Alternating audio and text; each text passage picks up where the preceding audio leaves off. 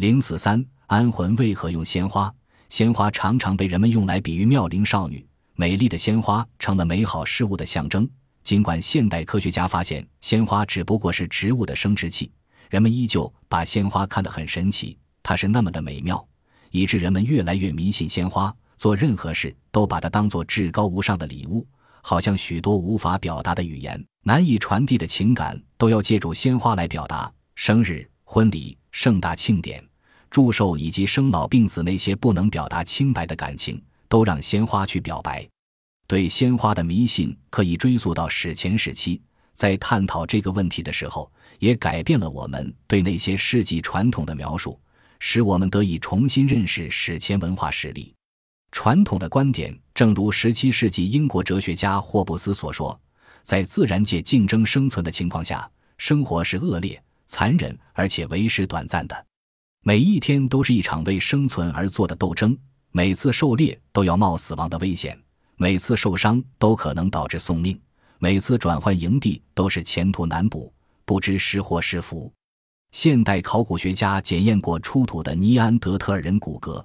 结果显示只有极少数尼安德特尔人因老而死，大多数的人死时都不到二十岁。如果要推翻过去所得的结论，并非是一件很难的事，即使我们不重新研究出土的骨骼也是如此。过去的观点对历史的描写是极其恐怖的，似乎历史越久远就越黑暗越残酷。人类社会的整个历史就是一部向前发展的历史。以前我们赞成这种观点，现在我们已经不能完全的赞成这个观点了。如果完全按过去的对远古的描绘，依现代的史前观念，历史早就中断，人类早似被摧毁了。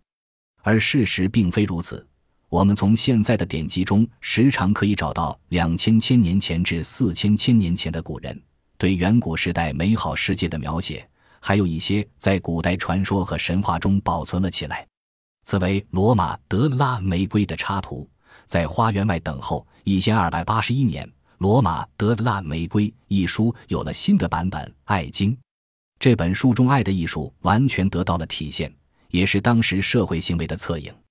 以生活在至少六万年以前欧洲大陆心脏地带的尼安德特尔人为例，在那个时候，他们支配着世界，他们是石器时代人类。尽管他们的生活有着艰难困厄，尼安德特尔人却能够怜悯弱者和懂得崇敬死人，和现在的人一样热爱鲜花、崇敬鲜花，用鲜花安抚死者的灵魂。尼安德特尔人这种充满和平、爱心和仁慈的世界。数年前，是密生博物馆的索列基在伊拉克东北部沙尼达林近郊一个山洞中发掘到证据。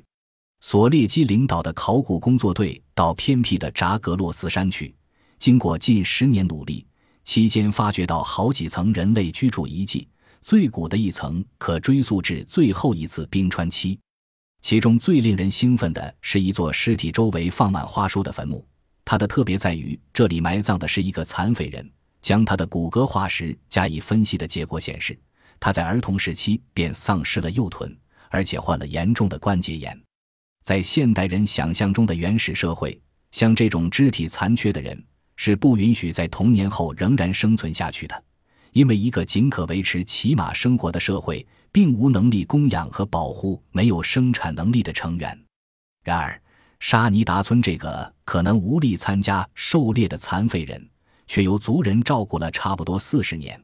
比我们认定的当时平均寿命长了一倍。这个残废人显然是给山洞顶部偶然脱松坠下的岩石压死的。族人不仅安葬了他，而且让他常年在采摘回来的花卉中。虽然花卉早已腐化，但植物学家知道墓穴里的却放了许多鲜花，因为那些花卉所含花粉，用显微镜看得清清楚楚。在潮湿的土壤中，花粉仍然保存良好，甚至六万年前摘下的鲜花属于哪一品种，今天也能明确辨认出来。那些花共有八种：西洋石草、矢车菊、蜀葵、千里光、麝香兰、圣班纳比苏、木贼和锦葵。麝香兰、矢车菊以及锦葵似乎只是放在坟墓中作为装饰，而木贼则用来坐垫。至于其他几种，自古以来已广泛用作草药，仍在过原始生活的尼安德特尔人，大概是在这个发展阶段中已认识到这些植物的医疗效能，因为这些花卉采自坟墓四周广大地区，有些人更是附近没有的品种，所以这一定是尼安德特尔人的特意所为。其中某些花放入墓穴，便不只是表示怀念，而是用来协助死者来生得享健康。利用花粉分析，植物学家还可以断定埋葬着尸体的季节。坟墓中发现的花朵。通常是五月尾至七月初的初夏期间，在扎格洛斯山沙尼达村一带山间盛开，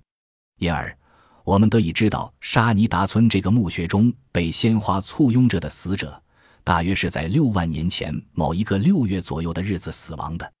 我们无法知道用鲜花陪葬死者是从哪个时期开始的。尼安德特尔人用鲜花向死者致敬的做法和我们今天的人是一模一样。而不是任死者暴尸荒野，它说明了尼安德特尔人对死去的人怀有深厚的感情，因为那个时代肯定不存在污染环境和讲究卫生的说法。与凶猛野兽共同生存在大自然中的尼安德特尔人，假如不埋葬尸体，动物们也会将其处理干净，尤其是用鲜花陪葬，绝不是平常意义上的措施。所以，大多数学者认为，人类史前祖先所以不但劳苦。用简陋不便的工具挖掘大洞穴埋葬死者，其实是基于相信人死后仍有某种精神世界存在。这种对永生的信念，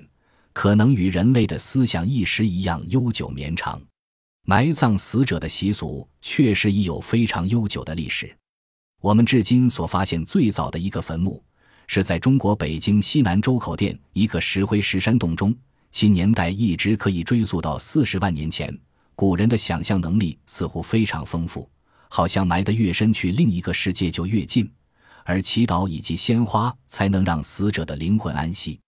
今天的人们在多大程度上保存了这层含义？